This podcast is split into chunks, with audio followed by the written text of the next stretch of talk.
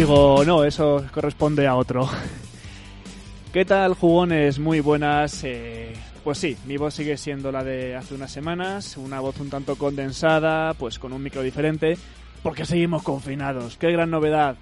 Pero bueno, aún así volvemos en este especial a los mandos mini, en el que nos, nos juntamos los cuatro para hablar de lo que hemos disfrutado hasta, hasta la fecha. Y sí, estamos juntos. Eh, muy buenos, muy buenas.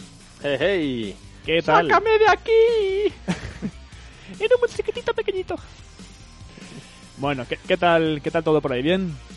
Pues bien, bien. La verdad es que bien, porque todos los familiares que tenía en el hospital ya están en casa, así que... Bravo. Fenomenal. ¿Y sí, son qué tal? son unos machotes. ¿Y sí, tú qué tal?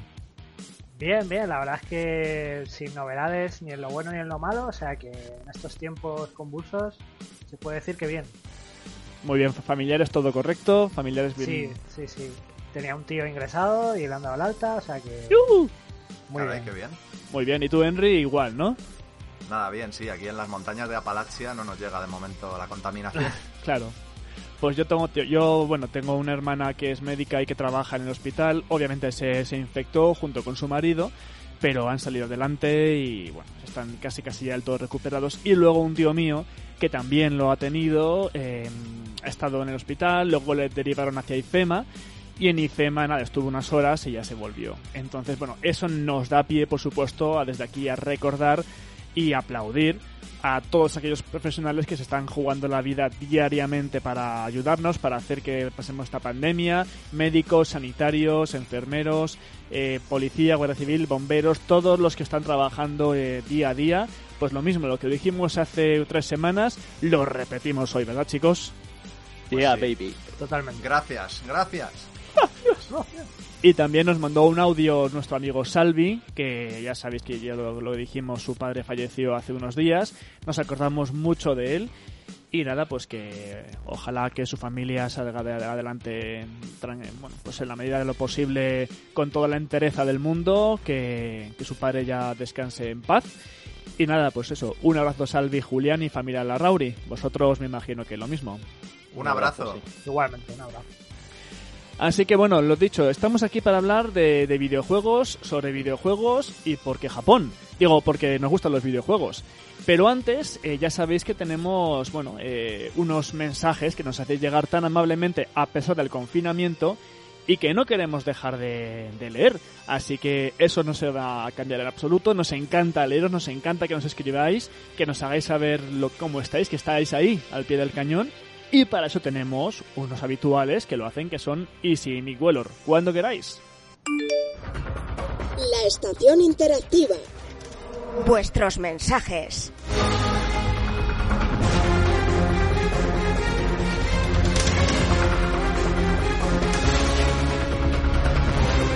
Venga, Bueno, empiezo yo. pues, Venga, dale. Pues nada, tenemos un mensaje de Yema Quema, un clásico en nuestro programa, oyente clásico de toda la vida. Pues nos dice 16 de abril de 2020, día 57 de cuarentena. Aún me quedan dos programas de a los mandos por escuchar. Estoy de enhorabuena. Pues totalmente. Gracias por estar ahí, Yema Quema. Sí, que- Sí. Yema, quema, Solo que primero. la fidelidad siempre hay que agradecerla. No, no te podemos pagar porque, bueno, por eso. Pero que, que aún así que, que muchas gracias por estar ahí. Más mensajitos. Pues Felipe Incombustible, inquebrantable, inca- insaciable. en el 1008 nos, nos decía, muy buenas, equipazo. Siempre estoy por aquí escuchándoos. Buenos análisis como siempre. Eh, Dreams lo probé en, en la Madrid Games Week y estaba bastante bien. A ver, a ver. No me seáis celosos que Henry y yo tenemos una conexión especial con The Last of Us. Eso sí, tenéis tiempo aún hasta mayo para terminaros el juego y así poder debatir todos juntos en el especial. Esto se ha quedado desactualizado, por cierto. Sí, ¿verdad? Sí, un poquito. Si no lo habéis jugado ya, ya estáis tardando. Ok, espero con ganas dicho coloquio juntos. Será apasionante. Mientras mientras tanto, seguid así, chicos, y cuidaros. Un abrazo. Postdata. Ya tenéis un nuevo suscriptor del podcast desde Spotify. Ole. Muchas gracias, Yamaquema. Eh, uy, Yamaquema. Felipe. Felipe, que sigue, que sigue ahí mm, puntualmente, que sigue siendo un fiel. y nosotros le agradecemos. Eh, vamos a comentar en nada lo que hemos jugado, lo hemos puesto en Twitter y aún así lo vamos a decir. El Resident Pero Evil. una, una cosita antes Sí. de seguir. Que sobre el tema de, de Last of Us, pues que llegará. O sea, Llegará, como no llegará. tiene fecha el juego, por Claro. si alguien no lo sabía, pues que el lanzamiento no se sabe lo que va a pasar con él. De momento lo están retrasando. Llegará, eso por supuesto. Nosotros, si todo va bien, lo analizaremos. ¿Algún mensajito más o pasamos directamente a los análisis? Pues hay, hay un Hay señor otro, que hay otro. ¿Hay sí, otro? sí, pues hay- venga, venga. Hay dos hay, do- más. hay- hay dos más. Venga. Sigo, sigo yo. Sí, sí, sí, sigue tú. O Vale. hoy- bueno, hoy es que tú. hay, hay uno que no nos ha escrito jamás Ajá. y que quería presentarse. Que eh, eh, justo en el programa anterior, en el mini de, de- de hace dos o tres semanas, nos escribió por primera vez. Y se llama Felipe. Mira tú. Que nos dice ya en ese programa anterior. Muy buenas equipazos de a los mandos. Pues no, no os imagináis qué ganas tenía de escucharos. ha sido muy bueno entrar en iBooks y ver un capi nuevo vuestro de vosotros. Nuestro de nosotros, nuestro mismo. Sí, sin duda el confinamiento está siendo durillo. La familia bien, teletrabajando en casa bien, hemos estado testeando servidores en cloud y como nuestro jefe es enrollado, nos hemos montado un servidor de Quake 3 para analizar el rendimiento del mismo. Correcto. Analizar. Correcto. Y, cómo no, eh, jugando de vez en cuando. Aunque, Henry, ¡No! The Last of Us Parte 2 ha sido cancelado para mayo de 2020 y no han anunciado próxima fecha, que es justo lo que decíamos. ¡Fuck, bro! en fin, buenas reviews de videojuegos. Los Resident Evil llegan en un, a, a un momento que molan. Pero vamos, parece que no saben hacer juegos nuevos sino refritos. Y, y cita a nuestro otro compañero incombustible, a David Bernat, y dice... Sí, "Mm, espera, espera, pero antes es- tengo que leer yo el mensaje de David Bernat. Ah, vale, vale. Pertenecía al programa anterior y Ajá. nos dice, chavales, con todo esto del confinamiento no sé cuándo os volveréis a juntar. Os echaremos de menos. Mientras tanto, os he cogido prestado a Henry para Ostras. grabar un programa muy jugoso. Besitos desde la Uh. distancia. Uy, uy, esto no lo vas a tener que explicar, Henry. Henry Claro. el internacional. Pues sí, aprovecho para decir que es que estuve en un especial monográfico sobre Death Stranding. Y bueno, pues ahí rajamos todo lo que queríamos rajar, básicamente. Así que si no lo habéis escuchado, pues lo tenéis en el, ca- en el podcast de Game Elch. De 1 a 1000, ¿cuánto mismo hay ahí? Eh, es un Kojimismo muy alto. O sea, si hubiera un contador Geiger de estos, estaría a tope. De 1 a Estaría 1000, 10.000, ¿no? Sí, sí, es, es muy fuerte. El Kojimismo ahí se nota y se palpa. Qué Y raro. por eso dice Felipe, eh, sobre el comentario de David, dice, mmm, eso suena genial, os lo lleváis a Game Elks, Cuidado much- cuidaros mucho, abrazos. Sí, hombre, yo de vez en cuando me paso por algún otro podcast amigo. Y, y también estoy, por cierto, en el de los GOTI 2019. O sea que si me queréis escuchar ahí, pues también tengo una pequeña intervención. Estás, en bueno. to- estás en todas partes, chaval. Sí, hombre, se hace lo que se puede. Y ahora ya no tengo la excusa de que no tengo tanto tiempo libre, porque algo sí que hay. ¿Y qué tal tu canal? El verdad, canal volverá, verdad. que aprovecho para decir Hablemos que de tu volverá, canal, efectivamente. Volverá porque ya he recuperado fuerzas como para volver a hacer vídeos, así que volveré a hacerlos. Que ya estoy, de hecho, planificando a lo largo de esta semana a ver si puedo hacer cosas. Confinamiento en VR. Pues hasta ahí los comentarios, chavales. Eso es. Cualquier otro comentario, tanto en ebooks, nos dejáis comentarios, como en Facebook, en Twitter y en el mail, que es... Eh, a los mandos.videojuegos arroba eh, gmail.com, ¿no? Era. Sí, bravo. Sí. Gracias. Sí, ese, ese era. Y ahora lo que hacemos es comentar juegos. Lo primero, escuchamos el primer tráiler.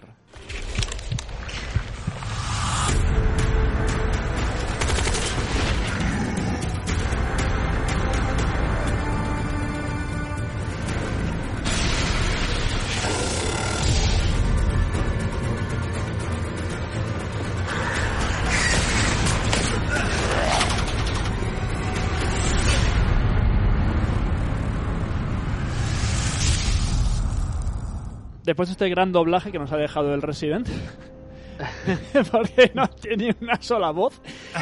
Muy bien escogido el tráiler. Eran todo crujimientos y machacantes, ¿no? He puesto tal cual, el que me mandó Gustavo de Coach Media, trailer de lanzamiento, y me he encontrado con cero voces, así que fantástico.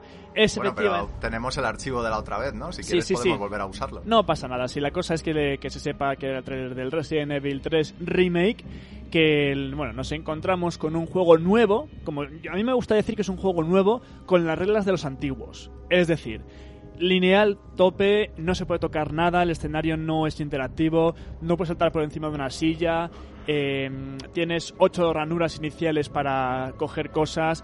eh, pues eso, es, un- es que lo que me hablaba otro día con Henry, que es un Resident Evil de toda la vida. O sea, esto no es más que un remake con mejores gráficos, pero con las normas de siempre. Incluso el 7 que me decía él, el Biohazard, también era así de lineal y de, y delimitado, ¿no? Sí, tiene el inventario del 7 y del remake del 2 y lo mismo, puedes añadir ranuras al inventario cuando encuentras mochilas o riñoneras o tal y por lo demás funciona igual, o sea, tú vas a puedes andar y apuntar al mismo tiempo, como es ahora la norma y que está muy bien en general, tanto gráficamente como sonoramente, es un juego increíble. Lo, lo que encontramos es una Jill Valentine eh, que tiene que huir de Raccoon después de haber sido retirada, eh, con una huida en la que encuentra por el camino a un agente de, de- de especial, de operaciones especiales. Eh, se mantiene todo lo clásico, es decir, tenemos las hierbas verdes y las moradas para unirlas, las, eh, las- la pólvora también para hacer No, la- las moradas no, son las rojas, Perdón, las la- moradas justo las han quitado. Perdón, las rojas, las rojas. Eh, le- iremos encontrando armas y munición, la- las, iremos también combinando. Eh, se han rediseñado los enemigos, o sea, siguen siendo los de los otros juegos, pero con un rediseño total, más detalles. Y, muy, muy importante, ahora aguantan mucho más. Es decir, que no basta con pegarle dos tiros a la cabeza. Yo les he pegado 10 y hay, digo. y hay algunos que se han vuelto a levantar después de casi casi vaciar un cargador entero. Sí, bueno, esto realmente es. Yo lo veo igual que Resident 2. Pues yo lo veo más, los, más jodido. los zombies estándar te pueden llegar a, a admitir fácilmente hasta 15 balas, Sí. incluso algunas a la cabeza, que dices, bueno, pues no sé, si tiene ya eso, un chucrut como cabeza y sigue ahí funcionando el cabrón, pero bueno. Eh, que la cuestión es que sí, que yo creo que lo que más han hecho es que a los bichos nuevos de esta entrega, que se han sacado de la manga algunos Hunter, eh, prototipo y tal, pues ahí sí que han tirado la casa por la ventana y son verdaderos tanques que viene un poco a cuenta de lo que es este juego, que es un juego más enfocado hacia la acción. Entonces, como tienes más balas y más arsenal, pues digamos que viene todo equilibrado. O sea, está, es más razonable que tengas que enfrentarte a ese tipo de bichos que son una esponja de balas. Lo que también han reseñado son los puzzles, que son muy básicos, muy sencillos. Las pistas están por el escenario, pero no hay ningún puzzle de esto que te lleve más de unos minutos. Es decir, no hay combinaciones raras que tengas que investigar eh, de una punta al otro del escenario. Suelen estar bastante cerca. Em, Claro, es que este, este Resident, como has dicho, es que está enfocado a que es una huida. De hecho, en japonés, este juego se llamaba el, la- el último escape, o sea, Last Escape. ya. Y, y yo creo que esa coletilla hubiera molado que la pusieran porque es lo que deja más claro de qué va el juego. O sea, esto es una huida a la desesperada de una ciudad que está condenada. Hmm.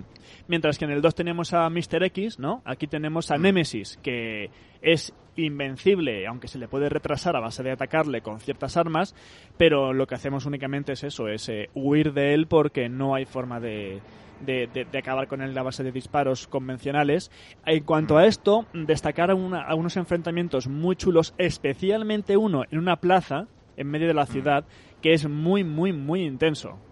Sí, porque Nemesis, como todo buen bicho gordo, como buen Tyrant de la saga de Resident, va evolucionando. Eso es. O sea, conforme va absorbiendo más daño, su cuerpo se va mutando todavía más, entonces en sus diversas formas tiene diversos enfrentamientos. Y hay algunos que son verdaderamente memorables. Vamos, yo me quedo con el que tú acabas de decir de la plaza y con el último que también lo han cambiado y mola un montón. han hecho incluso un guiño muy grande a cierta tetralogía de películas que en cuanto lo ves Sí. dices, bueno, o sea, Está muy ligado está muy ligado con el rediseño que le han hecho de la mandíbula, porque la Sí. gente se quejaba de los dientes que tiene el nuevo Nemesis, pero es que todo va acorde a eso que se quieren parecer, que comentas. Pues sí. Eh, también decir que el, eh, a nivel sonoro llega totalmente en castellano, que está muy bien, que lo agradecemos un montón, pero aquí hay que ponerle una gran pega, que es la eliminación. Ya pasaba en, el- en el- la demo y nos mosqueó porque no es, un, no es un producto final, pero se acerca mucho y se ha conservado, que es que han fulminado todos los acentos.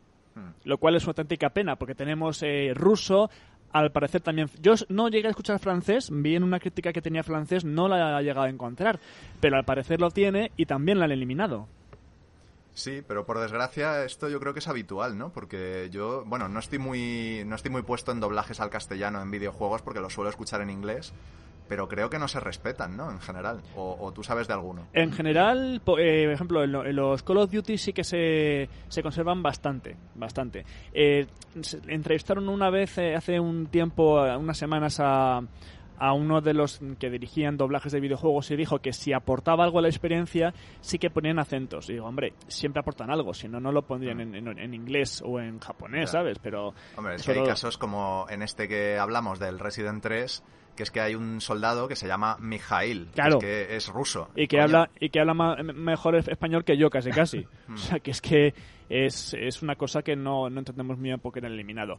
En todo caso, está bien localizado en español a nivel general, las voces son profesionales y visualmente lo que dijimos, el, el Re-Engine es increíble. O sea, fotorrealismo con momentos que dices, eh, uff, o sea, nivel alto, alto, alto. Y el sonido envolvente también es la leche. O sea, está, un punto por debajo, si quieres, que el, remake del 2, porque en vez de admitir 8 canales, admite 6, pero bueno, es igual. O sea, eh, el, audio 3D que ha conseguido Capcom es bestial. Porque de hecho, eh, bueno, esto creo que no es spoiler, pero en fin, por si acaso, eh, reutilizan un escenario del anterior juego, que es la comisaría, y en esa misma comisaría, como todo esto sucede antes, durante y después de lo que era Resident 2, pues puedes escuchar todavía los pasos de Mr. X. Sí. Y está muy chulo. O sea, tiene el mismo efecto 3D, pero sabes que no está contigo, que está en otra sala, en otra planta. Y aún así lo estás escuchando y dices, joder, qué buen detalle, ¿no? Sí, sí, sí. Y bueno, el otra pega que le voy a poner yo, a mí me ha parecido corto. Creo que es un juego corto, o sea que... Mm. Ah, es, es, corto como el original, realmente. Eh, más que el original, de hecho. Es intenso, es, divertido, es, variado, tiene momentos de acojone duro, pero se hace corto. O sea, en, mm. De hecho, hay un, hay un medidor de, nivel, según la duración, y pone eh, nivel A, que es sobresaliente, dos horas y media. Mm. O sea, que es que hay gente que se lo puede pasar en dos horas y media. Digo, hombre. Los Resident se prestan mucho al speedrun. Claro, es que, mm, no sé, yo dejarte el dinero que cuesta un juego para intentar hacértelo en dos horas y media, Creo que se disfruta poco, pero bueno.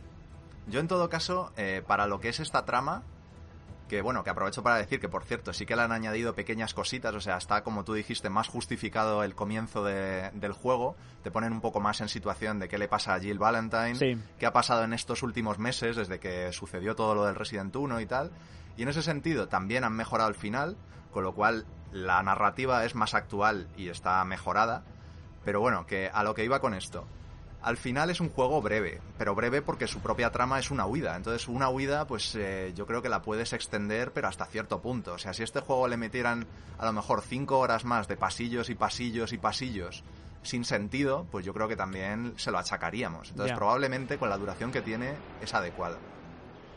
Pues el, recomendado, sinceramente, porque es un remake de muy, de muy alta calidad, con mucho cariño hacia la saga original, con muchos guiños, evidentemente, complementa muy bien al, al 2 por motivos evidentes y además eh, tiene un complemento que aún no hemos hablado de él, que no nos funcionó la vez anterior, pero que ya por fin lo hemos podido jugar, que es el Resistance. Que... también... Este complemento es un poco como para, como para sustituir a esos modos que han quitado de mercenarios que estaban en el original que realmente no aportaban nada a nivel narrativo, porque era un qué pasaría si, ¿no? Igual que ocurría en el Resident 2, que tiene historias paralelas. Eso es. Pero bueno, digamos que han tratado de compensarlo con esto otro, con el Resistance. ¿Qué es esto? Pues eh, es un cooperativo y también es... Em, es eh, ahí, Enrique, dilo tú. Cooperativo y bueno, no sé si decir competitivo también, porque incluso tú puedes ser el enemigo. O sea, es uno de estos que es 4 contra 1. Eso es, justo. Es básicamente. 4 versus cerebro. Entonces lo que hay que hacer es eh, en, un, en un escenario de, que es pequeño pero tiene sus recovecos, hay que encontrar ciertos objetos eh, por estos escenarios mientras el cerebro manda mierduzca sin parar, es decir, manda todo tipo de enemigos para pararnos. Nuestro objetivo si somos los cuatro, escapar de las instalaciones o del sitio en el que estemos. Misión del cerebro. La, pequeña justificación que tiene esto es que formas parte de un proyecto de Umbrella en la época del Resident 2, Resident 3 más o menos. Ela, ela, ela, ela. Eh, eh, Muere. Under your umbrella. Muere, Sí. muere, muere. Sí, de hecho, más Ela que Umbrella. Sí. Y eso es un experimento en el que nos usan como conejitos de indias mientras el cerebro va enviando todo lo que tiene para, para acabar con nosotros. Em, podemos elegir entre diferentes personajes, cada uno con sus habilidades que adem- además podremos comprar y potenciar. Sí, los supervivientes son más o menos los arquetipos de Sí. película de miedo. O sea, el, el chulito con la chupa de cuero, el chulito universitario de este que es deportista, la guarrilla, ese tipo de cosas. Tal cual no son los estereotipos perfectos con sus frasecitas también, que lo van, van diciendo. Eh, hay un alto, alto, alto nivel de, de personalización. Se puede poner casi lo que quieras a tus personajes. Le- este, este nivel se sustenta porque hay compras dentro del, del mismo nivel con los créditos que vamos encontrando.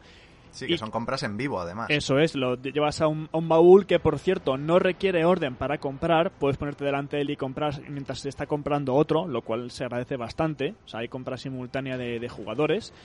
Y lo ideal, lo que hemos visto es que es tener munición suficiente, palos, que duran mucho, por cierto, y eh, comprar hierbas a mansalva. Porque de verdad que es que con la cantidad de basura que envía cerebro, vas a tener que estar siempre recuperando la vida y desintoxicándote constantemente.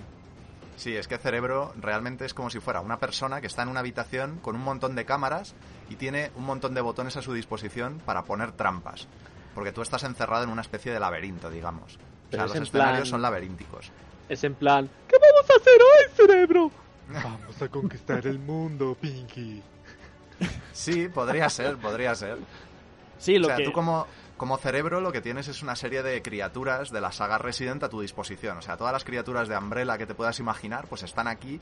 Lo que pasa que no todas las puedes invocar al mismo tiempo. Claro, tienes O sea, un tiempo tienes- de recarga y un número Claro, limitado. Tienes una serie de cartas, por decir así, tienes una baraja, ¿no?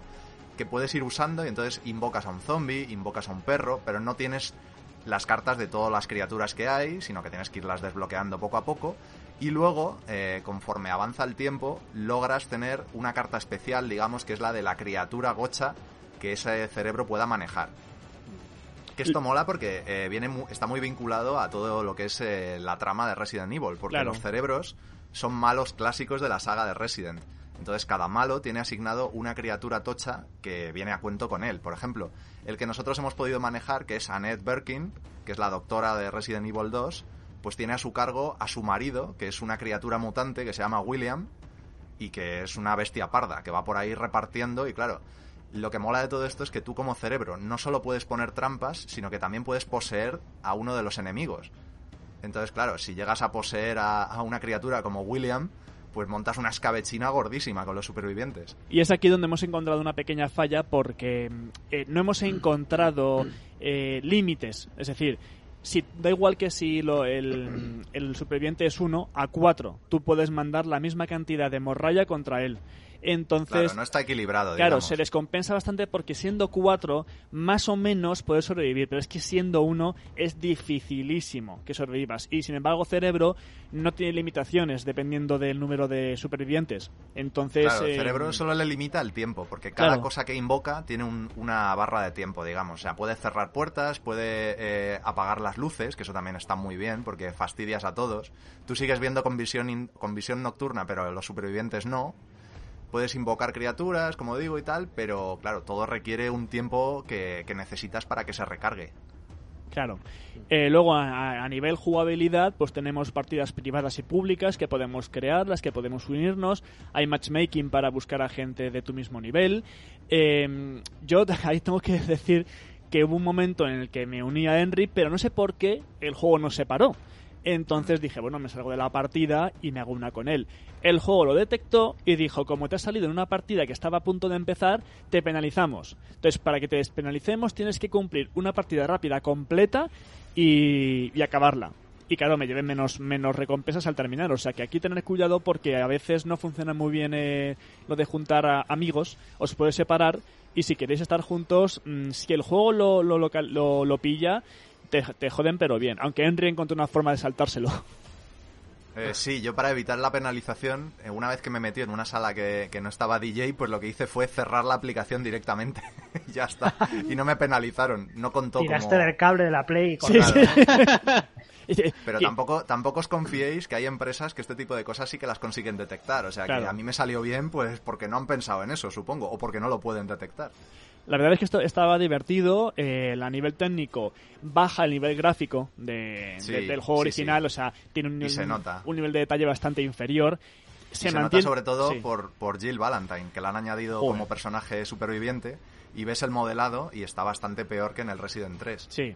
Y luego además, por ejemplo, eh, yo he encontrado otras dos pegas a nivel técnico, que es que el mapa no gira con tu giro, se mantiene siempre eh, fijo, y eso a mí me, me- me desconcierta muchísimo. O sea, no, Sí, aunque yo ahí mm, tengo que decir, como persona que también se desorienta mogollón con los mapas, yo doy gracias a que por lo menos el punto de vista de tu personaje sí que, mueve, sí que se mueve en el mapa. eso sí. O sea, tienes el puntito que indica como brújula, Hmm. Pues sí que si tú te giras, pues se gira la naricita esa y sabes a qué dirección estás mirando. O sea, que eso se agradece. Y no sé si te pasó a mí la, la cámara caótica cuando, por ejemplo, el eh, Mr. X o uno de estos me encerraban, o sea, la cámara se volvía loca. Cuando me, me, me ponía en un espacio sobre todo si cerrado, te pega a una pared. nada, eh, ya ahí la cámara no sabía qué mostrar y no sabía qué estaba pasando. Es, es Mm. algo que, que ojalá lo, lo solucionasen. Y luego los tiempos de carga a mí me ha parecido cansinos. O sea, hasta que encuentra gente de tu nivel, no sé si es que hay poca gente o que es lento de por sí, pero pff, tardó Bueno, mucho. no sé. No sé, yo tampoco lo vi tan mal. O sea, creo que hemos jugado a cosas online que han tardado muchísimo más en conectar. Ya. Y por último, eh, sí, hay lo que imagináis. Hay cajas de botín que se compran con dinero del juego y con dinero real. Sí, sí. Sí, de hecho, hay unas que, que te las dan con moneda del juego y otras que esas sí que las tienes que pagar con dinero real. Que bueno, afortunadamente son las típicas ventajas que está poniendo ahora Capcom en su Resident, que no tienes por qué llegar a usarlas siquiera. O sea, simplemente para ascender más rápido de nivel. Sí, pero aún así. Sistema mejorable y francamente cuestionable. Pero bueno. Eh, yo quería destacar dos Sí, cosas que, se me estaban olvidando. Sí. Una de ellas era que me mola que los niveles, que no solo que tienen cierta lógica con, con lo que es las, las tramas habituales de Resident, eh, y que las voces de, la- de los cerebros suelen, o sea, el que diga, las frases que dice cerebro, suelen tener que ver con su personaje y con todo lo que es eh, pues el universo de Resident Evil, o sea que en ese sentido se lo han currado, pero me gusta más que los escenarios tienen cosas que son únicas. Por ejemplo, en el laboratorio que jugamos tú y yo, había una parte que era una plataforma que toda ella era un ascensor y era asqueroso cuando el cerebro te la estaba tocando la, la plataforma para que bajara y subiera y tú te quedabas ahí, a lo mejor, a merced de lo que el cerebro quisiera y te invocaba criaturas y no tenías a dónde ir. Y se convertía en una situación súper tensa con una tontería como es eso, un ascensor. Sí, sí, es verdad. Y luego, eh, otra cosa, que me gustó mucho el cómo el cerebro puede meterse dentro de uno de los enemigos y jugar con él, o sea, lo que es poseerlo. Porque es que me acuerdo además de tu frase que yo como cerebro había invocado a un zombie y me metí dentro para ir a por ti. Y entonces yo veía que estabas apuntando hacia un lado y entonces movía el stick para mover a- al zombie hacia el lado contrario. Sí. Y entonces en eso dijiste tú, pero bueno, pero ¿qué- qué- joder, ¿qué les pasa a estos zombies? Que están moviéndose genial. Y digo, hombre, que lo estoy controlando yo, De verdad, de verdad. que no son tan listos. Entonces, claro, ahí se nota mucho cuando la IA, que hace lo que puede, eh, pues evidentemente va por ti, pero no es capaz de hacer las mismas cosas que hace un ser humano, que mola mucho más. Es verdad, estuvo, ese momento estuvo muy bien. Y eh, bueno, creemos que a los que les guste el género y a los fans de, de Resident de, de siempre les puede gustar este juego, tanto el Resistance, que está bien para Mm. compañía, como el, como el remake del 3. Son ju- juegos que tienen mucho cariño, que son mejorables, sí, pero que lo hemos pasado muy bien, a pesar de la brevedad de- del 3 y a pesar de que el Resistance tenga estas cajas de botín. Bueno, Mm. se disfruta mucho, ¿verdad, Henry? Creo que lo hemos pasado muy bien y que lo recomendamos. Sí, sí, yo lo he pasado muy bien con ambos y quizá eh, me interesa menos el Resistance, pero Sí. me ha dejado gratamente sorprendido porque no me lo esperaba tan chulo. Quizá yo la, la única pega que le pongo al Resistance, que, que bueno, esto es pega mía personal, que creo que seguramente nadie estará de acuerdo con esto, que es que le echo en falta un pelín más de narrativa. Sí, que es que es todo Claro. es en- entrar, salir y ya está. No hay, o sea, no, no hay al nada ser que un juego Sí. al ser un juego online pues también entiendo que no hay mucha cosa que contar no Ya, porque pero, eres, hmm. eres un- una cobaya que tienes que escapar de un experimento no hay mucho más que contar pero bueno como te comentaba yo a ti ayer hubiera agradecido por lo menos alguna línea de diálogo del cerebro una vez que escapas diciendo pues no sé no os preocupéis que encontraré a más gente para el experimento o algo no sé una mera línea que me diera algo de narrativa pero bueno es igual Pues está desarrollado por Capcom, obviamente, distribuido por Coach Media, nos lo hicieron llegar en copia física, mil gracias. Está para... PlayStation 4! Para Xbox One y para PC, ¿me equivoco? No, no, es así. Y nada, pues que como siempre, mil gracias Gustavo por enviarnos tan, tan buen material. Yo ahora me voy a callar, porque lo que lo siguiente que viene es el Fallout, que yo no he jugado, he visto jugar eh, a estos tres Waltrapillas, y diré lo que he visto, pero no puedo decir mucho más. Dejo que, que ellos ya... Primero escuchamos un poquito... eh, ¿Tiene trailer en castellano, chicos? Sí, tiene el que te te he subido el archivo. Vale, pues un segundito, lo voy poniendo, y nada, ah, mira, aquí está. Vamos a escuchar el tráiler.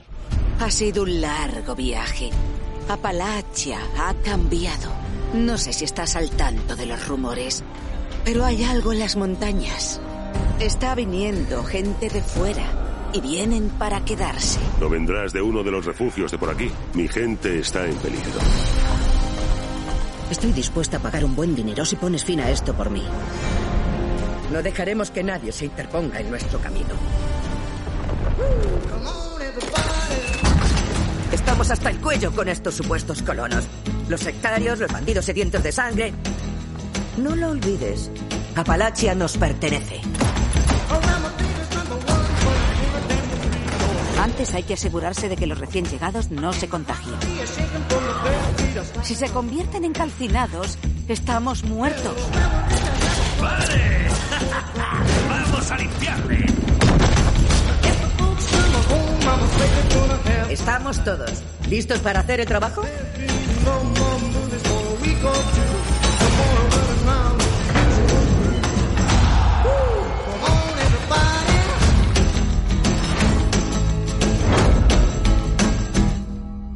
¿Qué es esto, Wastelanders? Contadme. Pues esto es la expansión que nos hacía falta a los jugadores de Fallout 76, ¿no? Básicamente. Es lo que convierte a un juego de mierda. ¡Hala, Eh, hala! Ala, Eh, bueno, bueno. No, hombre. Oye, que, que no soy el que más lo ha criticado, ¿eh? Tenemos a Easy aquí para, para Oh, demostrarlo. yo, yo no, lo criti- no lo he criticado tanto. Al Yo, revés. yo, yo he visto, Le he echado más horas que ninguno, casi. yo he visto Bueno, cosas hecho, muy Nosotros chulas. ya ¿eh? hablamos de Fallout 76 y le dimos lo suyo, o sea, y creo que hicimos justicia porque dijimos lo bueno y lo malo, pero desgraciadamente lo malo ha pesado durante un año y medio, hasta que ha tardado en llegar esta expansión. Yo he visto algo muy chulo, he, vis- he visto tiroteos intensos, mucha personalización, he visto... eh, no sé, a mí me gustó, me gustó lo que, lo que estuve viendo, pero quiero que lo contéis vosotros, que lo contáis mejor. Pues bueno, para empezar, yo creo que lo que hay que decir es que esto era eh, la expansión que nos hacía falta para convertir un juego multijugador que parecía que estaba muerto el mundo en un mundo que tiene vida y que ya por fin se parece a los Fallout clásicos. Digo se parece porque no acaba de ser exactamente igual, pero es la experiencia más parecida que han conseguido, ya por fin. Sí, porque ya. Pues eso, antes no había gente con la que interactuar. Y porque la, la interacción entre jugadores pues es bastante limitada.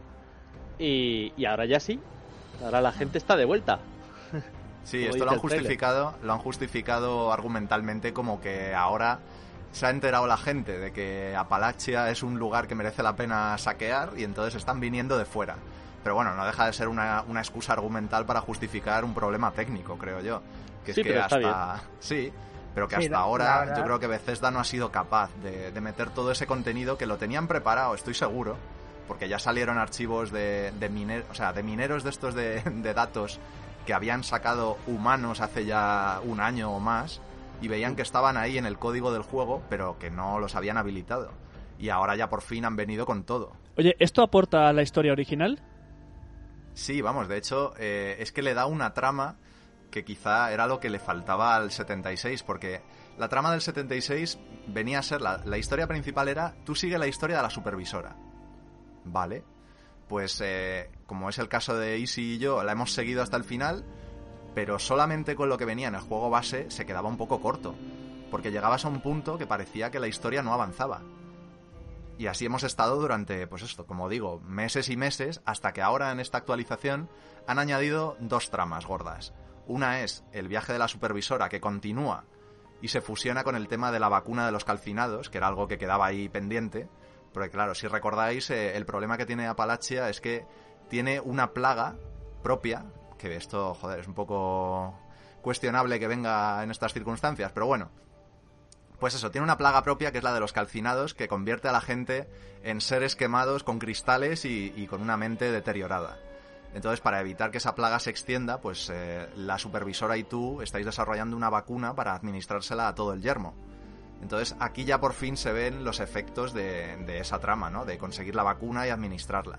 Y por otro lado está todo lo gordo que han metido, que es el tema de que hay asentamientos nuevos, que uno es de saqueadores y otro es de colonos, y que esos tienen su propia trama a su vez, que es una trama en la que se está corriendo un rumor por la por, por Virginia Occidental de que hay un tesoro escondido.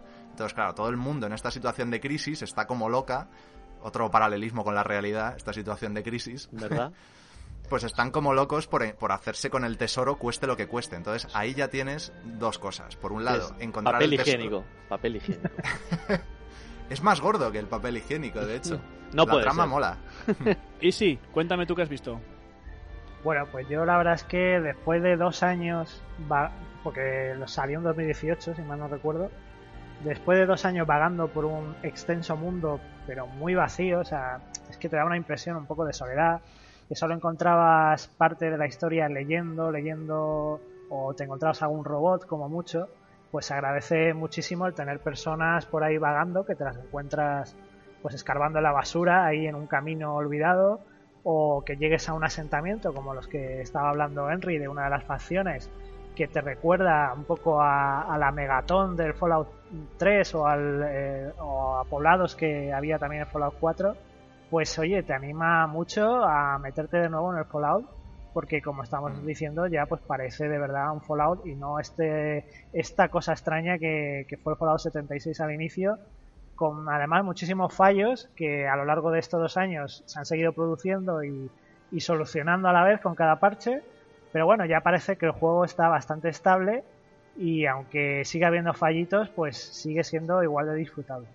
Pero espero que no Sí, le pase vamos, como. está a años luz. Espero- Años luz de la experiencia que se llevaron muchos al principio, incluidos nosotros. Pero le pasa como al No Man's Sky que arreglan una cosa y fastidian cinco.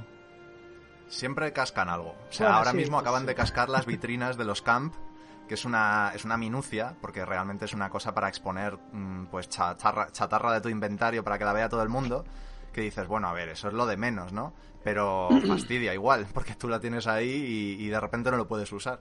Ahí sigue habiendo fallos un poco gordos, como que una misión se te queda atascada porque no te carga un personaje, cosas Eso así, pero eso es más de, yo creo que del, incluso del motor del juego original, que, que Sí, o del falla a servidor, veces. porque yo no tengo muy claro. A mí ese tipo de cosas se me solucionan dejando el juego en barbecho y cuando vuelvo al cabo de unas horas ya funciona.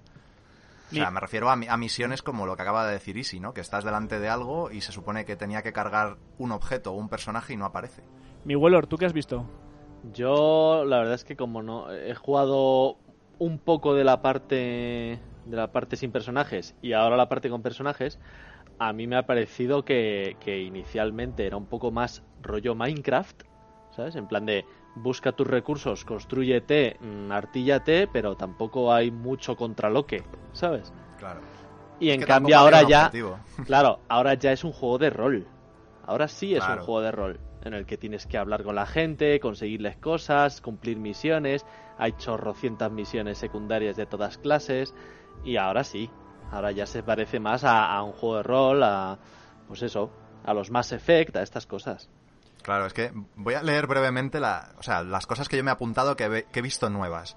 Nuevos enemigos humanos y mutantes, que esto, bueno, se veía venir, ¿no? O sea, han vuelto los saqueadores, han vuelto criaturas mutantes que no conocíamos, que por cierto son muy brutas, que hemos visto ya algunas. Eh, hay nuevas localizaciones, como he dicho, que algunas son asentamientos, como hemos comentado, y otras son talleres que puedes reclamar, que bueno, ya dijimos en su momento, están ahí, pero no son muy útiles. Que no es que hayan eh, aumentado el tamaño del mapa, simplemente que hay más cosas, ¿no? Sí, sí, está mejor aprovechado. Eso. Porque, vamos, yo me he encontrado esto literal en una colina donde antes no había nada, ahora de repente hay cosas. Y dices, mmm, vaya, vaya. Claro, eso te anima a darte otro paseo por todo el A reexplorarlo todo. A reexplorarlo. Claro, claro. Porque todo lo que conocías, eh, una buena parte de eso ya no vale para nada. Tienes que actualizarte. También hay nuevo equipamiento y armamento, que hay cosas burrísimas, no os, no os imagináis hasta qué punto. Ya nos Eh, las prepararás. Sí, bueno, espero, porque... Bueno, luego te cuento. Es que lo que estaba intentando prepararos no ha, no ha valido. Vaya. El- Eh, luego, sí. como hemos dicho, hay misiones principales y misiones secundarias, pero sobre todo yo creo que lo más interesante está en que han vuelto los diálogos, porque el cuadro de diálogos tipo Fallout 3, que era lo que la gente demandaba, lo han implementado y está muy bien, porque puedes leer todos los textos, eh, tienes nuevas opciones en función de tu estatus, eh, de los puntos especial o de tu estatus con una de las facciones, con lo cual está muy bien, es rol puro. Y por otro lado hay elecciones que tienen que implican consecuencias, con lo cual esto eh, supone a nivel narrativo que hay puntos de no retorno en la trama principal y eso está muy bien porque una vez más se equipara a los Fallout clásicos. eh, me o sea gustaría que, que, me conseguir la neutralidad total es complicado. Me gustaría que me dijerais cada uno lo que más y lo que menos os ha gustado de esta expansión. ¿Hola? Pues, A ver. sí, sí, está- nos hemos quedado pensando. A ver, lo que, lo que más nos gusta es la, la vitalidad que ha cogido todo el mapa, ¿sabes? O, sea, o por lo menos a mí, que vas, o sea, ya no es solo que haya cuatro o cinco personajes de trama y, y ya, sino que es que pues en todos los caminos te encuentras a alguien, hay muchos más mercaderes por ahí desperdigados, mm, te puedes liar a tiros con quien quieras cuando quieras o no, ¿sabes? Puedes tener incluso aliados de tu lado. Eso es, puedes tener gente en tu propio campamento ahí colaborando contigo. Y, y lo que menos, pues, pues los errorcillos de siempre.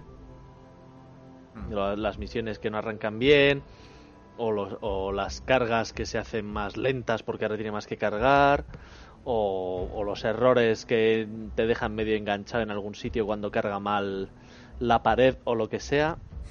A ver y a mí personalmente me da bastante... Mm, Por ahí. Me da mucha rabia. Por el.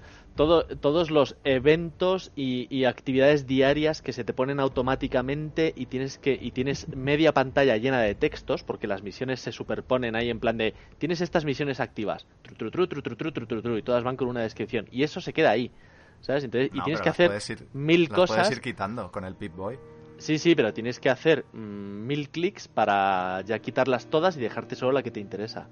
¿Sabes? Entonces me parece, esa parte me parece un poquito más farragosa. Pero en general está guay. ¿Y sí? Eh, bueno, poco más que añadir. Lo que más me gusta, pues el tema de poder hablar con gente. que es una cosa que es básica en cualquier Fallout, como decía Henry, al final es un... te vas llevando siempre por una historia y en función de tus decisiones que tenga consecuencias. ¿Te gusta pues que, esa- que- que hayan, gusta mucho eso. sí. que hayan gentes? que hayan gentes y que las puedas hablar. Y lo que lo que menos, pues bueno, quizás el tema el tema de los fallos y que no hayan ampliado a lo mejor eh, la construcción de las casas, porque a mí me gusta mucho el tema de en el Fallout tú te puedes hacer tu- tus casas, con, tiene un sistema de construcción y en mi opinión se ha quedado un poco ya eh, pues como estancado. Entonces me gustaría que avanzasen por ahí más. Sí, ¿no? Más capacidad. posibilidades. Más capacidad, ¿no? Imagino, y más espacio, ¿no? Sí, y más Sí. posibilidad de personalizar las estructuras y en fin. Un poco rollo Minecraft, ya metido- que sea Minecraft total. Ya, molaría han bastante. metido cosas en la tienda de pago, en la de los núcleos estos atómicos. Ahí puedes Sí. comprar nuevas cosas para la casa, pero claro, no debería de ser así. Que eso es Molaría- bastante lamentable Ya. siempre. El Fallout 76, eh, lo caro que es todo, cualquier com- comprar cualquier chorrada es carísimo. eh, Mm. En cuanto a que tienes que reunir unos átomos que solo te dan eh, si cumples determinadas eh, determinados objetivos del juego o sí, que pagando, no lo sabes, claro, por cierto, los objetivos. que no lo sabes además. A mí me gustaría que se pudiera que se pudiera mezclar elementos que ya están en el juego con las construcciones tuyas, ¿sabes? En plan, coger una Claro. casa de un pueblo y mejorarla o hacerla más grande o, o Es excavar, eso- ¿sabes? claro. Excavar en los cimientos o algo así. Yo imagino que eso no lo pueden hacer porque supondría que ese mundo en concreto, en ese servidor, tendrían que alterarlo permanentemente. Entonces, eso en Fallout 4 se lo podían permitir al no ser online, pero aquí no. Ya. ¿Y de Henry? hecho, hay, hay una limitación añadida a esto. Sí. que es que las misiones con trama, o sea, estas tramas gordas que he dicho, tanto la de la vacuna como la de encontrar el tesoro, eh, suponen que cada persona, independientemente, las va a vivir de su manera concreta. O sea, tú puedes, eh, me explico. A ver, tú puedes ir con gente y que alguien, por ejemplo, Easy, sea el líder del grupo, ¿vale? Y entonces en- en- nos metemos todos en el, digamos, en el mundo de Easy y la narrativa del mundo de Easy eh, va acorde a sus decisiones, pero los demás no metemos baza. Y claro, eso supone que, que al final tú te sientes un poco ahí fuera del lugar, ¿no? Porque dices, claro, eh, Easy como líder está modificando el mundo, pero yo no. Yo soy un paria y de hecho tampoco ganas experiencia ni ganas nada cuando... Tú y estás esto parece ahí ser que... pa' barrer. Parece ser, Para claro, el público, para nada. parece ser que lo han hecho así por el tema de que es complicado alterar un mismo mundo de, de distintas formas posibles todas a la vez. Entonces, claro, al final pues han ido acotando, ¿no? ¿Algún apunte más, chicos, antes de pasar a la música? Pues que son 70 gigas de descarga.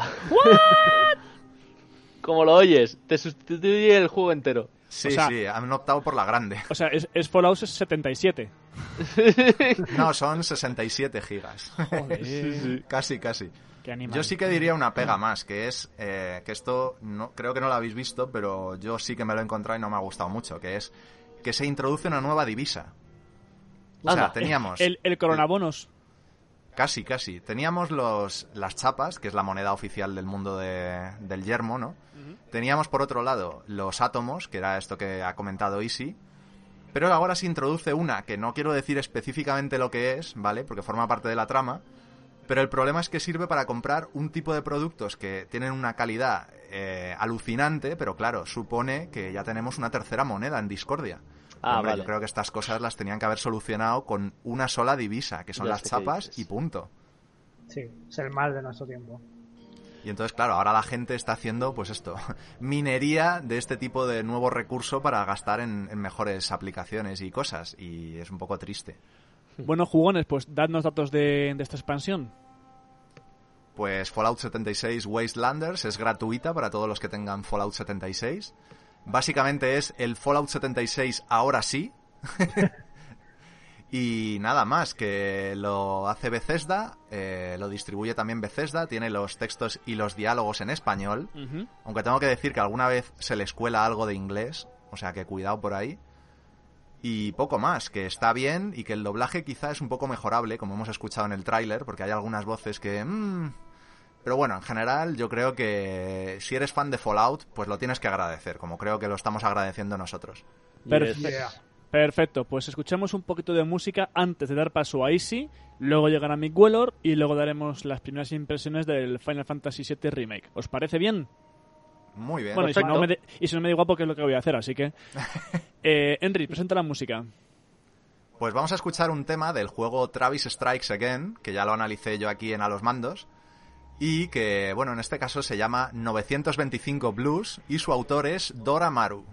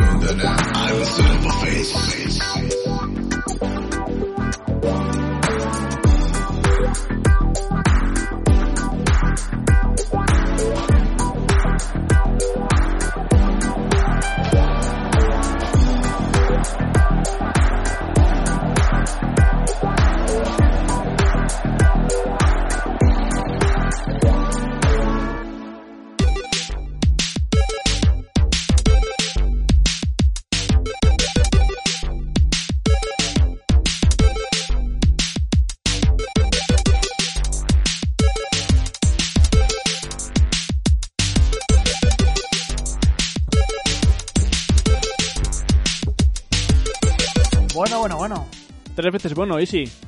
¿Qué pasa? ¿Qué pasa contigo? Eso pregunto yo. ¿Qué pasa? Pues nada, que aquí seguimos, que de vez en cuando cogemos el iPad o el móvil y nos bajamos un, jue un jueguecito. Y con motivo de, de esta pandemia, por desgracia que estamos viviendo, algo entre comillas positivo es que hemos encontrado ofertazas muy interesantes que no queremos dejar de destacar. Y una de ellas la trae, ¿sí? Pues sí, porque desgraciadamente ya no está disponible la oferta, pero hay que comentar hombre. que estuvo. Bien. Y creo que la hemos aprovechado todos, además. Sí, sí, sí, Sí. Yo, yo la bajé, sí. estuvo disponible de manera gratuita el Monument Valley 2. Que, bueno, eh, como podréis suponer, es la segunda parte del Monument Valley 1. Sí, tiene sentido.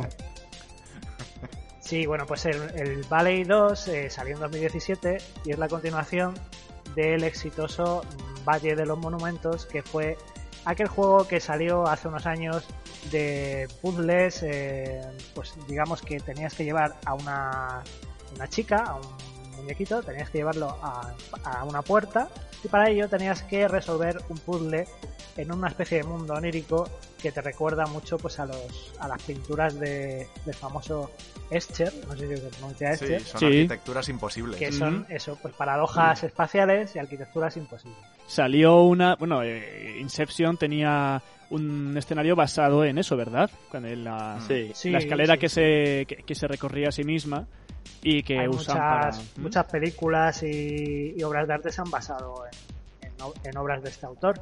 Y si, Entonces el, y si el que- Monument Valley 2... ¿Qué es el sí, arte. Easy? Dime, DJ. ¿Qué es el arte? No, venga, ya, en serio. Ya estamos con la pregunta. Por O, o, o- o la hago yo- o la hago o no soy yo, pero no vamos a responderla. Sigue, sigue. Bueno, pues el Monument Valley 2 eh, sigue la misma mecánica. Vamos a tener fases repartidas en escenarios y cada fase pues va a ser un puzzle que va a consistir en llevar al personaje a una salida. Para ello, pues tendremos que ir eh, jugando con el escenario. ¿Cómo jugamos con el escenario? Pues ah, depende, depende del caso. En unos casos vamos a tener que rotar piezas que se pueden girar, y es muy chulo porque cuando las giras vas creando como nuevos caminos que son imposibles. Eh, vas a tener que mover piezas a veces o vas a tener que subir al personaje en piezas móviles que están que están vivas o que son muy raras. O sea, estás viviendo una especie de mundo onírico eh, muy extraño que te quiere contar una historia también. Y es que esto tiene una historia detrás. Si en el primer juego manejabas a Ro, que era pues una chica con un gorrito muy gracioso, en este Monument Valley 2 vas a manejar a Ro, pero también a su hija. Y es que mm, va a tener una hija y también la vas a manejar por todo. la Claro, ha pasado el tiempo. Claro, se ha reproducido esta, esta chica, no sabemos cómo. Muy bien. Vaya, vaya. Y entonces, pues, eh, te va contando, hay un hay una trama, hay un cronotopo, ojo, cuidado, detrás, Oh, ¡No! que consiste, pues bueno, un, un poco historia madre-hija, de que la madre va enseñando a la hija y la va guiando por este extraño mundo, y es una suerte de aprendizaje para su hija y nosotros que vamos aprendiendo, pues a través de ella. ¿no? Hombre, es que si estás en ese tipo de mundo encerrado, pues es complicado. Alguien te tiene que llevar de la mano. Y obviamente, ¿qué destaca del Monument Valley 2? Pues por supuesto, el arte y la tecnología, lo que decías, DJ. ¿Y qué tal? Este Muy bien, o sea, estupendo, porque es igual de bonito que el primero, es un juego súper bonito de ver.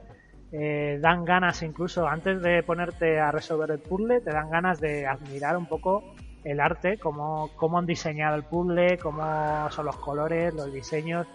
Además está muy chulo porque cada escenario tiene distintos estilos, pues uno a lo mejor eh, son paisajes tipo árabes, otros son está como basado en obras de estas de arte pues abstracto de estos rusos impresionistas raros muy muy chulos han cogido distintos estilos de pintura y de arte y los han ido metiendo en el juego entonces como positivo en el primero me hacía capturas de pantalla porque eran tal cual como pósters.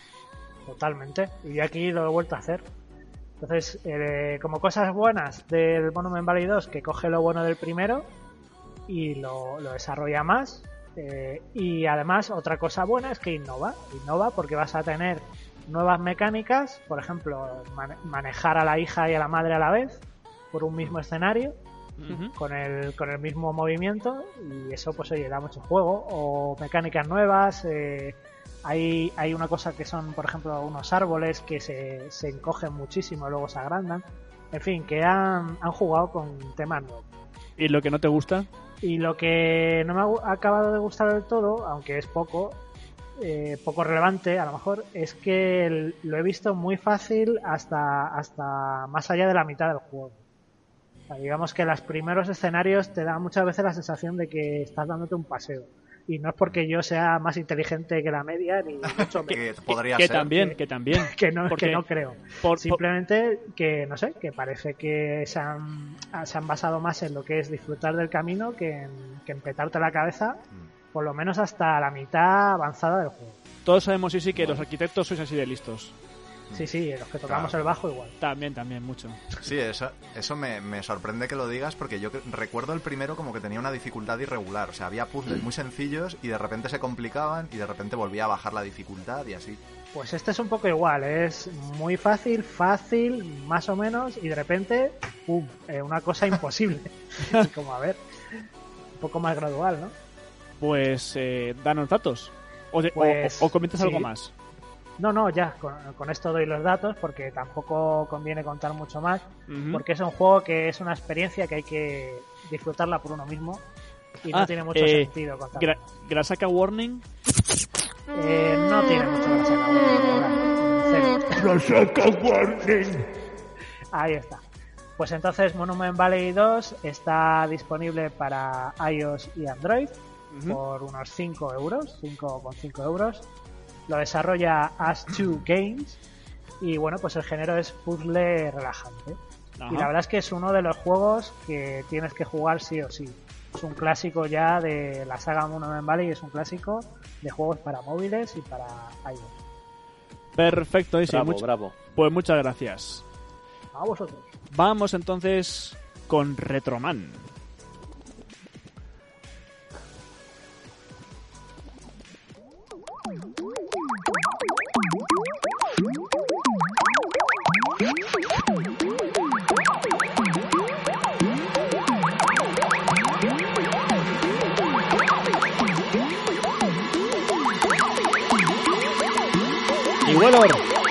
Pasa? Pues bien, Ha vuelto los retros. Vuelve, bueno, ha vuelve. vuelto por, por aclamación popular, pero vamos, en plan mini retro. Esto es un mini retro. Sí, sí, sí. Esto vamos a decir que es con motivo de una recopilación de juegos retro que hemos encontrado en un portal de, de videojuegos. Le he dicho, oye, haz algo así curioso sobre juegos en retro que, que hayan sido relevantes, que son muchísimos, pero según tu criterio. Hemos estado un poquillo hablando y hemos llegado a la conclusión de que al final iba a hacer un, pues, los, los juegos retro que a él más le han influenciado, pero más que eso, que tiene que ser retro. O sea, no, no vale que nos digas ahora, pues el Uncharted 4. O sea, tiene que ser el el 5, juego. el 5. El 5, mejor. Entonces, eh, dinos a ver lo- los juegos Pues retro que, que tú crees que más te han influenciado en tu puñetera vida. Pues eh, cinco jueguecitos, Venga, va. juegarracos, Ujú. así muy rápido, que yo creo que merece la pena probar una vez en la vida porque pues dan nostalgia. El primero siempre va a ser el Eye of the Beholder, o sea, es un juego de rol. Juego de rol en vista eh, 3D, pero mm, pasillero total que va por tramos, o sea, giras con el cursor y eh, son, son casillas. Es como ir por casillas. Pero bueno, ¿De- tiene cierto nivel de animación. Año 92. Sí. Tiene cierto nivel de animación porque ya pues los personajes que se enfrentan a ti se mueven y te lanzan conjuros y tal. Es Dungeons and Dragons total. Y, y, bueno, pues es toda una experiencia encontrar las puertas secretas y resolver los puzzles y administrar el equipamiento y vas con cuatro tíos y, y la verdad es que tienes que gestionar los combates de los cuatro a la vez en tiempo real, no hay pausa ni, ni historias y mola mucho, mola mucho. Son tres, es una saga de tres juegos y son los predecesores de, de, de los Baldur's Gate, que luego ya los hicieron en isométrico, bastante mejor, pero estos son el inicio. Plataformas. Siguiente juego. pla- pla- plataformas, datos. Eh, bueno, esto es que ya, ya no existe la casa. Esto lo Ah. hizo Westwood, Westwood Studios y ya no existe, ¿sabes? Esto es MS2 total. Así Eh, que si eh, lo queréis emulador, jugar vais a tener que buscaros un, un lanzador de dos box o alguna cosa de O esas. sea que para ya es. Abandonware.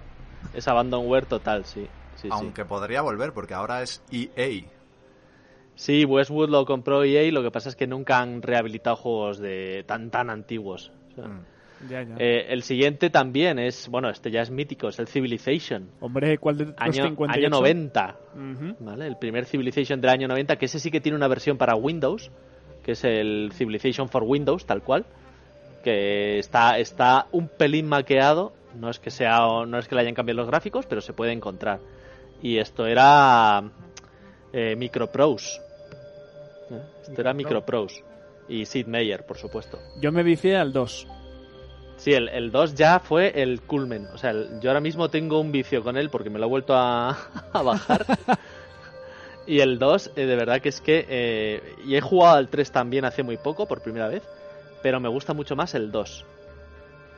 Y el 1, pues es súper que fíjate, mi es que Ya hay muchas cosas que están limitaditas. Yo fíjate, con el 2 recuerdo haber alcanzado niveles en los que atacabas con un mini soldadito una ciudad entera y, y decía, y ganabas tú. O sea, llegabas a cierto potencial que podías arrasar con un simple soldado.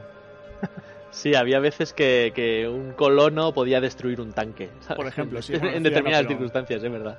Sí, sí, no, no una ciudad, esto? pero eso, un tanque sí. Sí, esto pues estrategia por turnos, Claro. clásica, básica, de la que ahora mismo, ahora mismo están haciendo más juegos que hace 5 o 6 años, ¿eh? Porque hay unos referentes ya en la industria, sobre todo de la mano de Sega, que, que va a hacer un juego que se llama Humankind, que va a ser eh, directamente competidor de Civilization.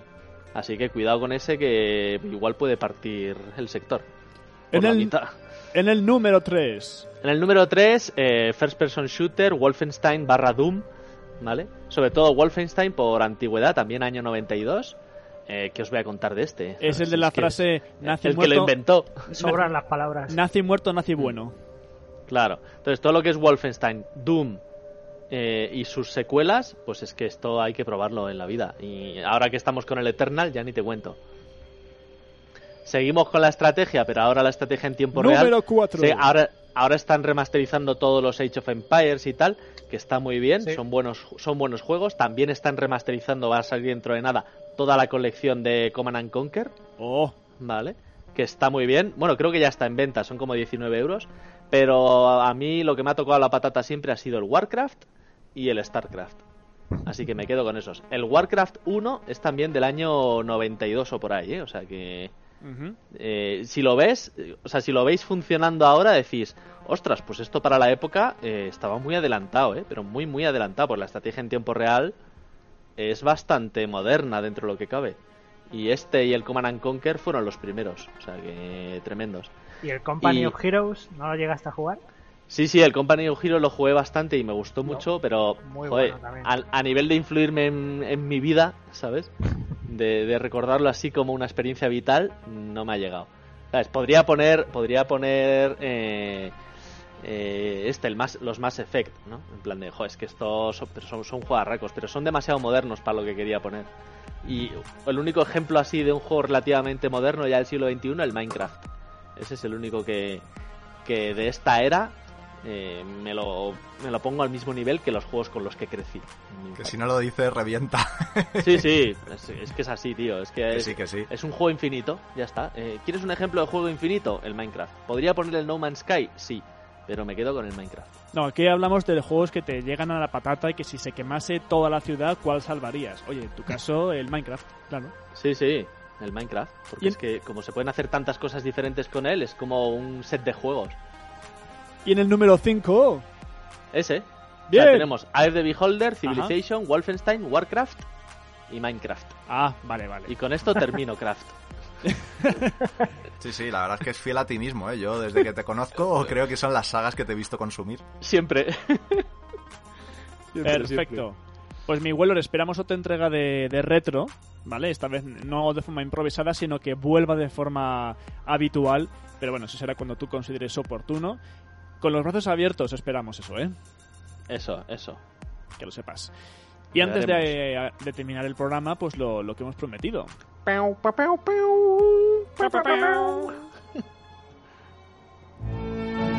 Ya no es una demo, eh, ahora es una realidad del remake del Final Fantasy VII que yo he jugado la demo, no, te- no he jugado aún el juego completo, lo tengo ahí pendiente. Henry sí que lo ha jugado un poquito más, creo. Sí, yo estoy como a la mitad del juego. Vale. Voy a, voy a comentar yo lo que encontré en la demo y luego tú me dirás si era actualizado o no. El- la primera, el- bueno, es la toma de contacto, es el primer nivel, si no me equivoco. Y bueno, está rehecho desde cero, con gráficos de infarto y música remasterizada.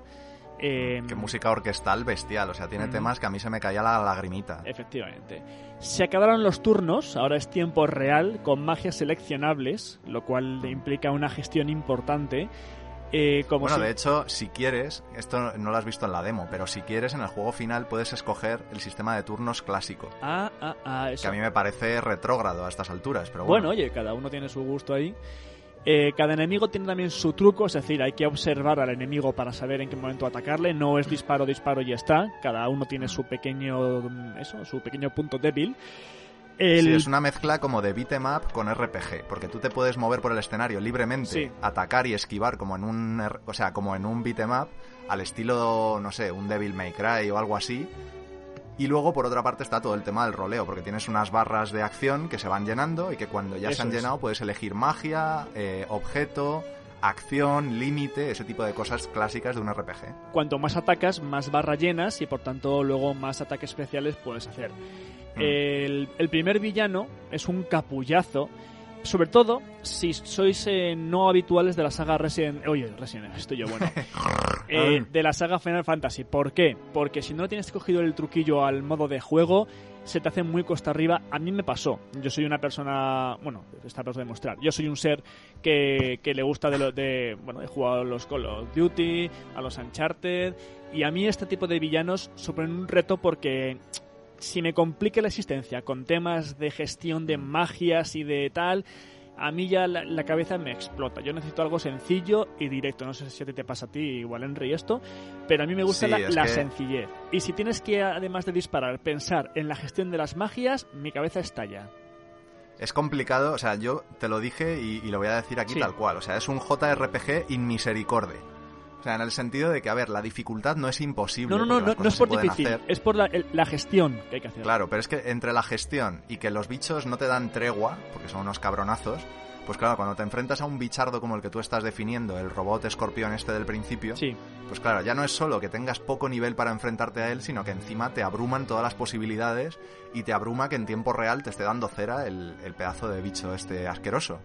Entonces, eh, cuesta un poco, cuesta un poco de entrada porque además tienes que ir saltando entre personajes para aprovechar sus distintas que esa es habilidades otra, y tal. efectivamente. Tienes que ir cambiando según el momento y. uf. Claro, porque por ejemplo Barret, que tiene la metralleta en el brazo, pues es un personaje que sirve para atacar de lejos. Tifa, que lleva los puños, pues es un personaje para atacar de cerca. Cloud, eh, Cloud con su espadón vale tanto para cerca como para lejos. Eh, Aerith es un mago, básicamente, porque tiene una vara mágica que desde lejos eh, manda hechizos. Entonces, claro, tienes que saber valorar, como en todo RPG, pues la posición de cada uno y cómo, cómo actuar con cada uno en cada momento. Que por y eso. no solo eso, Mm. sino que ahora también influye el escenario. Es decir, esto no sé si tú lo has podido ver en la demo, pero lo que es la orografía del terreno también influye. Es decir, que si hay un, por ejemplo, imagínate una barrera, Sí. si te escondes detrás de la barrera es posible que evites el ataque enemigo. Sí, pero claro, hay sí, barreras que se rompen también. Eso es, lo he visto, sí. Sí, sí, eso le- yo os digo, no es un juego difícil en el sentido de, de que le hayan complicado. Es que es así el combate. Cuando mezclas magias y varios personajes, pues si no estás acostumbrado te revienta la cabeza. Si estás acostumbrado a este Y, tipo de y bueno, y que las debilidades, las debilidades de cada personaje son muy importantes, porque a Mm. un enemigo estándar tú le puedes atacar de varias formas, pero hay ciertos enemigos que solo admiten un tipo de ataque, entonces hasta que lo descubres, pues te pueden dar cera hasta el punto de matarte, básicamente. Sí. Es un juego muy lineal, lo que yo he visto, ¿eh? Es decir, el primer nivel este que te ponen en pantalla tiene escenarios bastante amplios, pero es lineal. Creo, tengo entendido que luego, luego, luego el juego se abre a un mundo abierto. Ahí tú me Sí, corregirás. luego tiene zonas de mundo abierto que están muy bien, que son ciertos sectores de la ciudad de Midgar, que por cierto aprovecho para decir, o sea, eh, este juego podríamos decir que no es el completo. O sea, aunque lo han llamado remake a secas, realmente esto es un tercio o un cuarto de lo que sería Final Fantasy completo. El Final Fantasy VII, me refiero. Pues vaya. Entonces, esto se queda únicamente en Midgar, que es el comienzo del juego, Y son- que era el, el disco 1 del juego de la Play 1. Y son dos Blu-rays. Y no van a seguir remasterizando. Sí, claro, van, van a seguir, van a seguir, pero de momento han lanzado esta parte. Entonces nos lo están dando por capítulos. Así que si alguien no lo sabía, que no se lleve a equívoco, que si compra esto es el primer capítulo. Pero es tan bestia que son dos Blu-rays, ¿eh? Ojo. Sí, hombre, es que lo que han hecho, a esto iba, es que Midgar lo han ampliado pues como 10 veces lo que era en el original. Claro. O sea, en el juego original iba más a saco y entonces salía rápido de esta ciudad porque realmente la gracia está fuera, en el mundo que en el mundo exterior. Pero en este le han querido dar un especial le han querido dar una especial relevancia a la ciudad. Y entonces de esa manera pues vas vas viendo sus distintos sectores en detalle, o sea, porque los llegas a explorar con bastante profundidad. Conoces a, a mucha más gente, hay muchas subtramas, muchos más personajes. Y claro, al final, pues lo que quieren conseguir es que te identifiques mucho más con esta ciudad y sus problemas. Y yo creo que sí, que eso lo han conseguido. Eh, hay que decir eh, que si entráis en YouTube y veis comparativas gráficas, eh, no hace falta comparar nada. Es una cosa para No, que veáis que hasta que es ni- la noche y el día. Claro, es decir, es como lo que me decía una vez Henry, es como si comparas el Snake de Nokia y el Metal Gear Solid. Pues, pues hombre, hay distancia enorme, pero que han hecho un trabajo espectacular a, ni- a nivel de visual y sonoro, que se ve como un juego de hoy en día, tal cual, y Sí, es que está hecho con el Unreal 4 Claro. y va a todo trapo. que a, a 60, ¿no? A 60 frames por segundo, Sí, sí, siempre de hecho va a 60 y la única pega que yo le podría poner... Ah, no, perdona, va a 30, va a 30, A 30. pero es que es tan fluido que realmente no se nota. Ajá.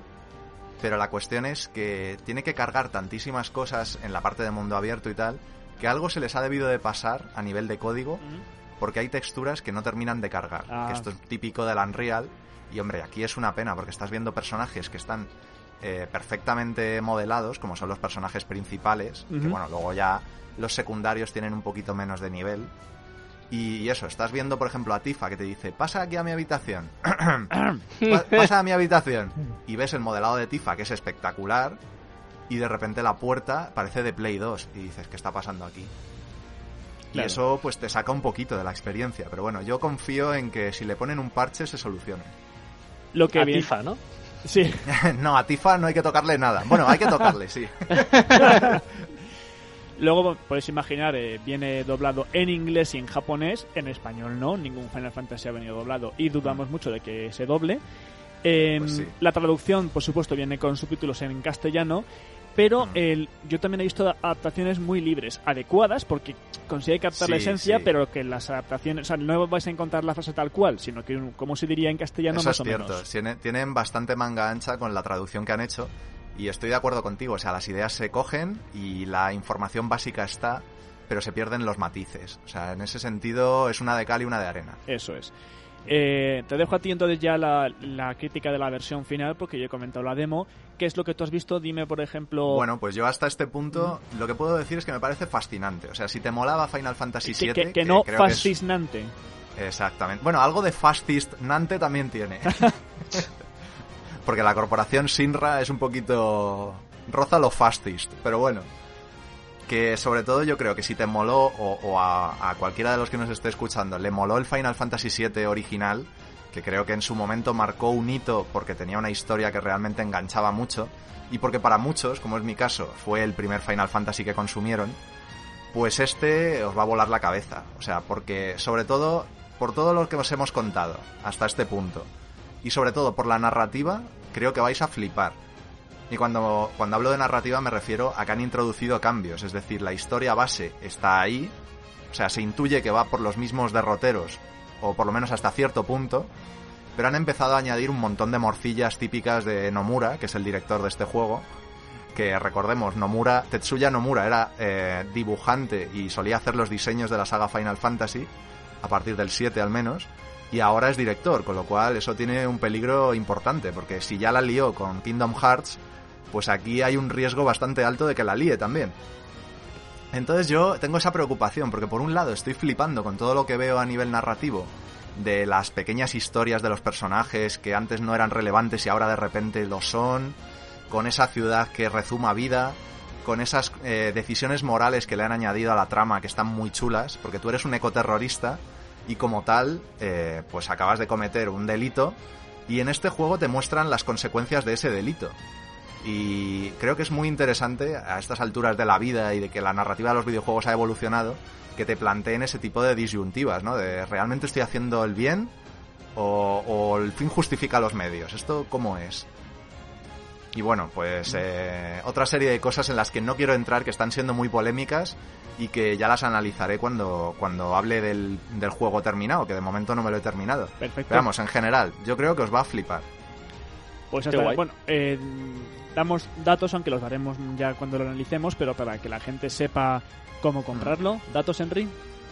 Pues eh, lo, lo hace Square Enix, lo distribuye en físico Coach Media, que eh, nos ha mandado una copia física, o sea que gracias. Como siempre. En digital lo distribuye, pues supongo que cada una de las tiendas por separado. Yo lo he comprado en digital. El juego está en, en castellano los textos o en inglés y japonés las voces, puedes escoger. Que por cierto, el doblaje está muy bien. Por lo menos yo lo, lo que he escuchado en inglés me ha parecido genial. Sí, está muy bien, sí. En japonés no, no voy a opinar porque no tenía ganas de experimentarlo en japonés, así que no lo sé. Y, y el precio a mí me parece un poco cuestionable, porque, claro, por un lado sabemos que, como os hemos dicho, es una gran superproducción, pero por otro, si estamos hablando de que es una porción de un juego más completo, que lo cobren a 70 pavos me parece un poco duro. O sea, yo he pagado mis Exacto, 70 sí. porrazos por este juego. Uf, Claro, y es el episodio 1 de 3, 4 o los que quieran sacar. Entonces es un poco cuesta arriba el asunto este. ya. Muy bien. Pues Pero vamos, que en general, que vais a flipar, que vais a flipar. sí. Antes de despedir, bueno, di- digo lo que dijimos hace tres semanas, lo repetimos y no nos cansaremos de repetirlo. Por una parte, gracias jugones por seguir ahí, por vuestra fidelidad, por vuestros comentarios, vuestro apoyo y especialmente gracias a todos aquellos que están trabajando día a día para solucionar esta crisis sanitaria y ojalá que también sintamos lo menos posible la económica que está por llegar y que parece que va a ser muy dura, que ojalá Y, y otras que se pueden añadir. Sí, ojalá que no lo notemos. Eso es lo que yo quiero decir. ¿Vosotros qué queréis comentar? Pues me suscribo totalmente a lo que has dicho, DJ. Mm. Y, y que aunque todos deseamos ver a nuestros familiares, estar con la gente que queremos y darnos un buen abracito, eh, hay que aguantar, chavales. Hay que aguantar. Nada, yo solo decir que espero que este ratillo haya servido para desconectar un poco de todo lo que hay en la calle. Sí, que al final queremos ser un entretenimiento, aunque lo hagamos Mm. con todo nuestro cariño y intentamos ser profesionales. Esto al fin y al cabo es para vosotros, para que lo paséis bien, para que nos hagáis llegar vuestros sentimientos también, lo que queráis contarnos, tenga o no que ver con los videojuegos. Si también queréis decir algo pues sobre cómo lo estáis pasando, ánimos, aplausos a profesionales, por supuesto, hacénoslo llegar y lo decimos aquí en el programa. Y lo dicho, que gracias por, por todo, por escucharnos, por ese trabajo, por ese apoyo. Y sí, ojalá, ojalá que no va a ser posible, pero bueno, el programa siguiente podamos hacerlo en persona los cuatro, pero visto cómo va la cosa, Claro. me Ojalá temo- volviéramos a la fórmula tradicional. Sí, pero en- bueno. en cuanto podamos lo haremos. Por ahora seguimos ofreciendo estos capítulos especiales de menos duración, pero con la misma información. Y yo ah, también agradeceros a vosotros el esfuerzo que hacéis de estar aquí a la vez los cuatro vía telemática. Pues nada, muchas gracias. A vosotros, como siempre. Abrazotes. Un abrazo enorme. También, bueno, eh, ya de paso ya saludo. Gracias, Henry, por todo. Nada, nada. Gracias, y Que los videojuegos también son una manera de evadirse, o sea que a mí me Claro. vienen bien y a mucha gente también le pueden venir bien, espero. Eso es. Gracias, Sisi. Pues a vosotros y muchos ánimos. Igualmente, gracias, Mick Wellor. Gracias y saludos. Y nos vamos, como no puede ser de otra forma, con nuestra música.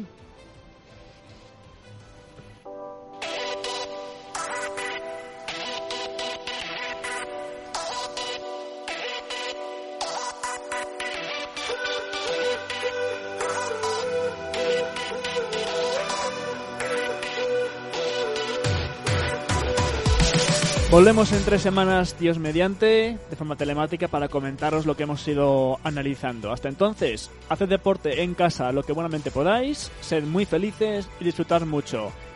Un abrazo del DJ y de todo el equipo. Adiós.